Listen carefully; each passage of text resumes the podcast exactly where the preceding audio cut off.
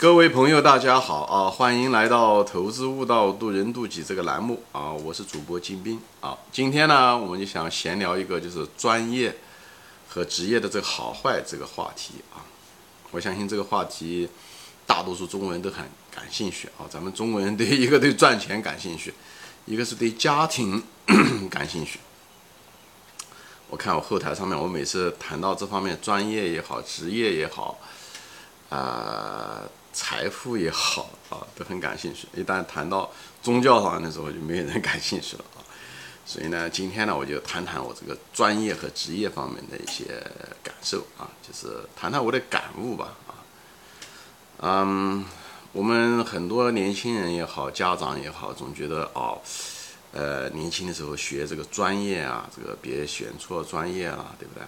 如果这个专业如果选不好的话，将来。呃，这一辈子可能就会受影响，你的职业可能就对不对？从事这方面的职业啊，等等，对不对？生怕走错，所以总希望能找到个好的专业，这样给未来一生奠定下比较好的一个基础。这样的话，一辈子职业上面有发展，有前途啊啊，是这样的。但是，给我个人的经验，其实他们之间不一定说一定是有直接的联系啊，有的是有直接的联系，比方是医生呐。一些东西啊，但有些不一定啊，所以今天呢，我就想分享一下子，呃，我的对这个东西的看法啊。嗯，首先谈谈专业吧啊，就什么是最好的专业呢？什么是，比方说你进了本科啊，你你应该学什么样的专业啊？嗯，比较好啊，哪些专业？我个人认为，呃，不一定本科的时候一定要学啊，嗯。我其实，在别的节目中也都谈过。我觉得一个年轻人，你如果去选这个，当然每个人不一样，啊，每个你如果有这方面有特殊的优势，你也可以，呃，选你喜欢的专业或者你认为怎么样的专业。当然，专业我觉得最主要的还是你要喜欢，喜欢的话，你这样子会有更多的这个冲劲，你可以做出比别人更好的成就来。但是，就对大多数人，如果你如果不懂得专业，而且各方面能力还可以，数理化。呃，文学、历史啊，你都懂啊。就是在这种就平均的一般人的认知理解力没有问题的情况下，呃，如果大家你都差不多的情况下，你应该选什么样的专业啊？本科，我在别的节目中说过，我觉得你如果是天分很高的人，你应该学数学和物理啊。嗯，数学和物理，也许职业上的时候，也许只能做老师啊或者教授之类的啊。呃，当然了，现在也可以做很多的叫什么，呃，人工智能啊，这方面其实要求数理的基础越好。就是我是建议你本科的时候学数学啊，如果是没有天分学把数学、物理没这方面天分的话，数理技术比较差，至少可以退其次，可以学计算机啊，可以学计算机。所以我本科我是建议大多数的人啊，就像我这样的人，就普通人，其实我是建议你，呃，去学计算机啊，去学计算机。为什么呢？因为这个计算机吧，就是它可以培养你什么呢？就在写程序也好。分析问题也好，它会帮你理清很多逻辑和思路，呃，会帮助你一些分析能力，把一些非常复杂的东西能够把它化解、分析，变成一个一个一个的简单的东西，以后又把它们组合成一个有机体，变成一个组合成有机的，呃，比方说是一个系统、一个一套程序等等这些东西，哎，呃，又帮助你呢，就是嗯，可以培养的一种解决事情的能力，因为你写的程序也是为了实现某一种功能嘛，对不对？所以在这个计算机这四年的过程中的时候，因为计算机里面确实内容很多，而且，呃，有各种各样的想法、思路，呃和设计，或者是一些组合出来的一些逻辑，所以这些东西呢，就是在你的这些技能、分析能力啊、解决事情的能力啊、逻辑处理啊等等这些东西，呃，在你的生活中也好，在你的职业中也好，其实都很需要啊。当然了。嗯，现在国内也好，美国也好，都是一样。计算机出来的人工资相对来讲比别的工资要高啊，要高很多。所以这也是一个不错的一个专业啊。就从专业的角度来说，你如果是一个年轻人，十八岁高中毕业，我建议你去学个计算机啊，不一定要去名校，但是专业别选错啊。我认为计算机可能是对大多数人来比较普遍适合的一个选择啊，除非你数你确实是特别不喜欢，那就算了啊。如果你能够努力做到，我建议你学计算机啊。我相信你不会后悔这一件事情的啊。嗯，那么第二个就是，呃，就是专业中，我认为就是这个专业中一个，我认为一个不是一个很好的一个专业的一个东西啊。呃，这个专业呢，其实我相信很多人不同意我的观点啊。我现在谈谈我的想法。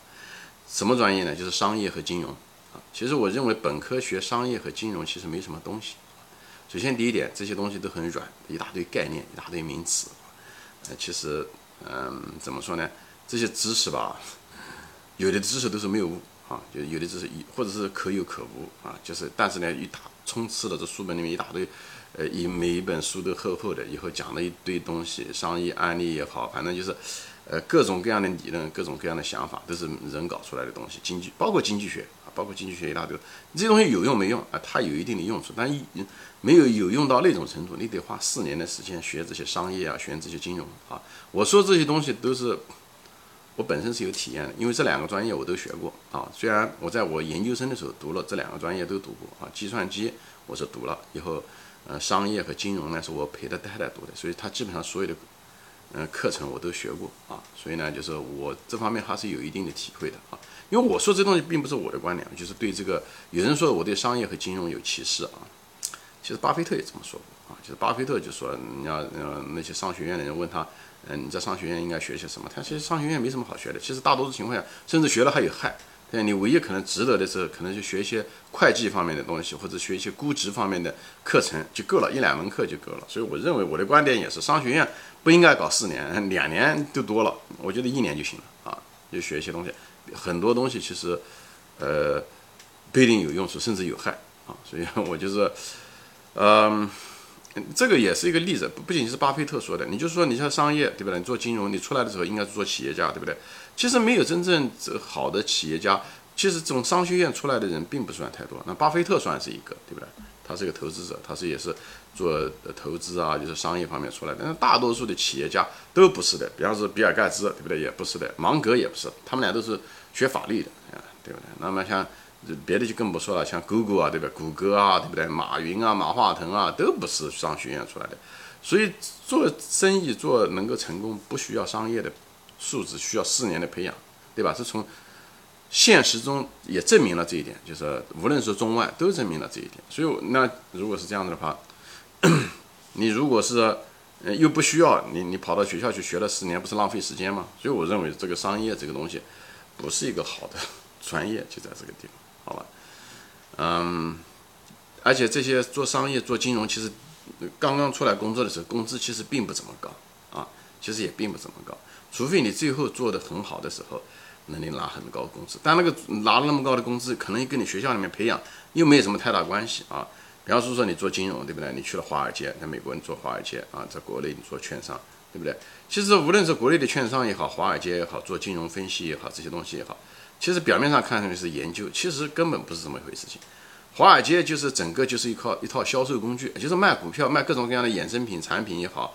呃，债券也好，其实上它就是一个销售工具，啊，他他研究那些东西只是一个借口啊，让他的客户能够相信，哎，这个东西呃值得买，这样的话他们可以拿到一部分佣金啊，就是这样子的情况。所以呢，就是华尔街的那些金融分析师啊，大多数啊，我是说大多数，绝大多数金融分析师都是，就是说白了，就是一个带着金融分析师的一个销售员啊。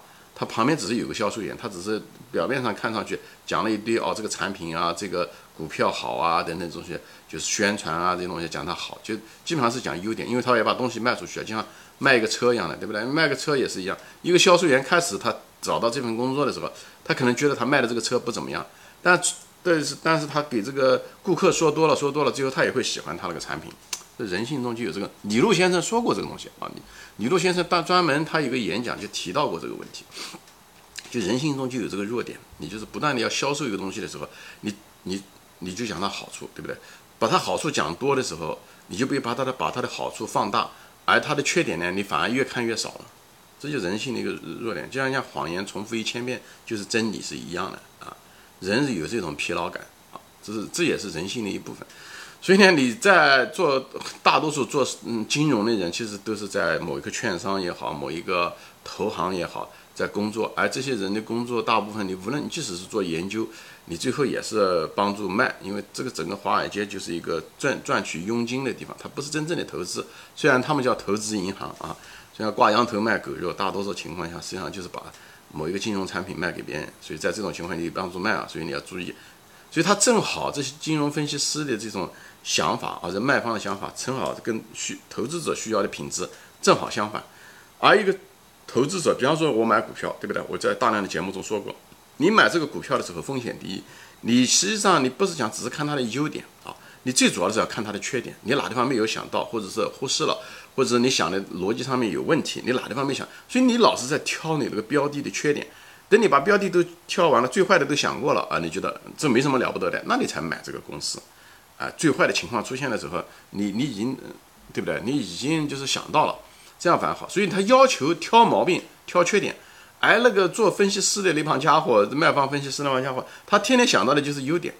所以在华尔街的时候，嗯，李路先生也分享过，我我是完全相信他的观点啊，就是很他见过太多的人在华尔街做金融分析师 以后。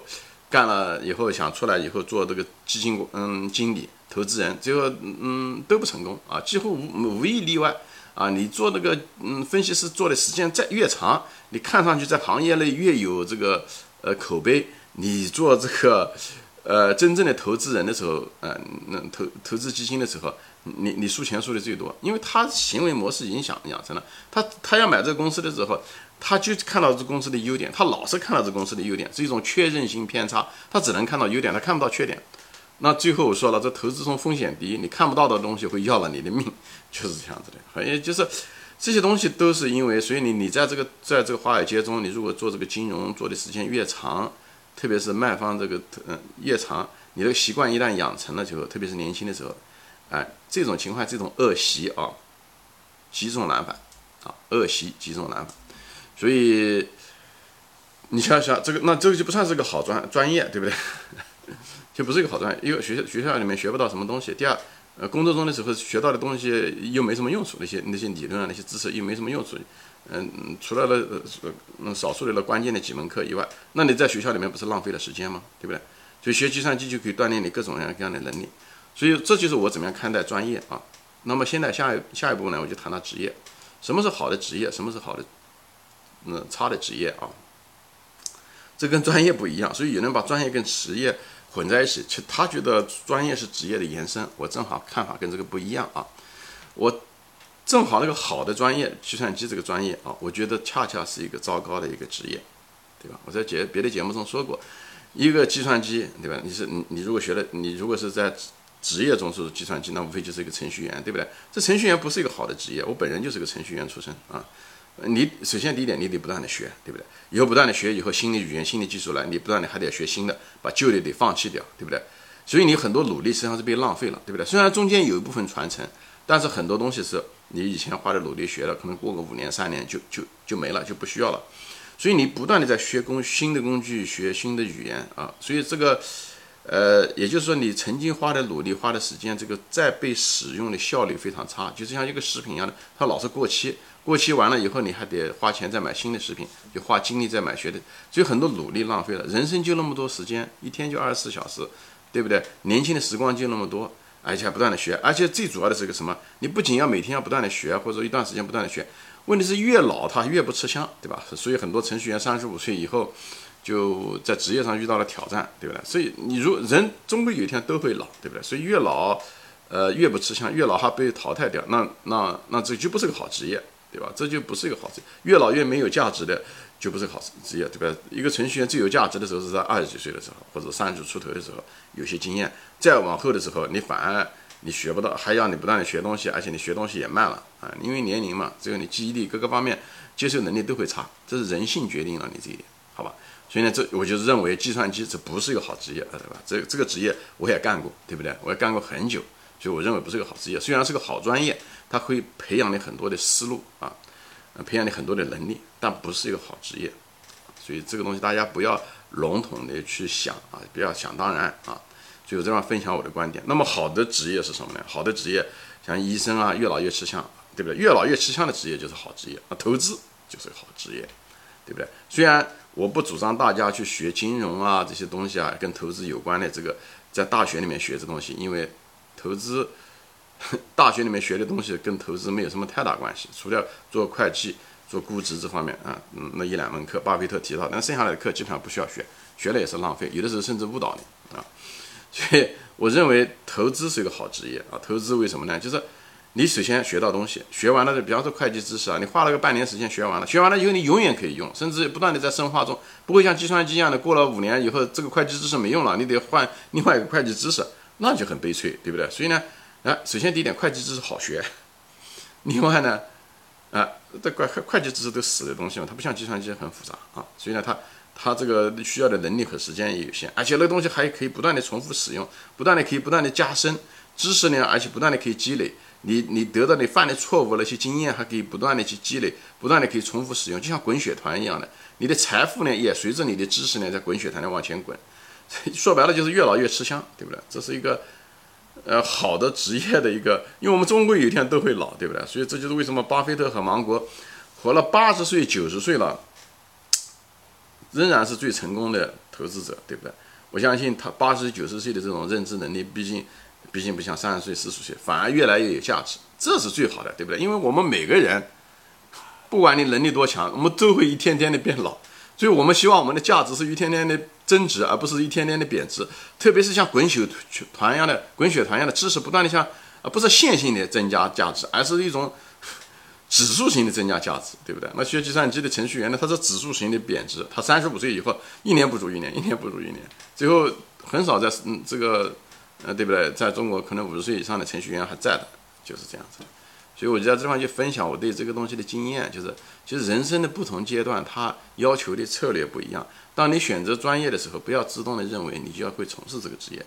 你要想知道，你当你选择这个专业的时候，你想得到什么？以后你未来的规划是什么？这一点很重要，就是往远处看，但是又注重当下。就是人无远虑，必有近忧。但是当下的时候，你要知道你学这东西有没有用处，就是实实在在的想好有没有用处。不要就是，呃，没有头脑，呃，没有想清楚。你认为想清楚了，或者是都是一种大众的智慧啊，觉得这个专业就是你的职业啊，这样其实不是的啊。我不是说一定不是，但你最好想清楚。好吧，所以我就利用我这个节目呢，就给大家分享一下子我对专业和职业的好坏的想法，对吧？我就用这这两个专业，这两个职业都是我曾经从事过的，所以呢，我就把它给分享给大家。包括我家女儿，对吧？她也是在华尔街上面是做这些方面的，嗯，那个分析师啊。嗯，我我在这方面有很深的体验，所以我在这方面就分享。这样的话，一个是开发自大家的思路，以后独立思考，以后每个人。都有年轻的时候，都有年老的时候，所以我们都面临着专业的选择和职业的选择，对不对？嗯，我只是开发一个思路而已，好吧？行，今天就分享到这里啊，谢谢大家收看，我们下次再见，欢迎转发。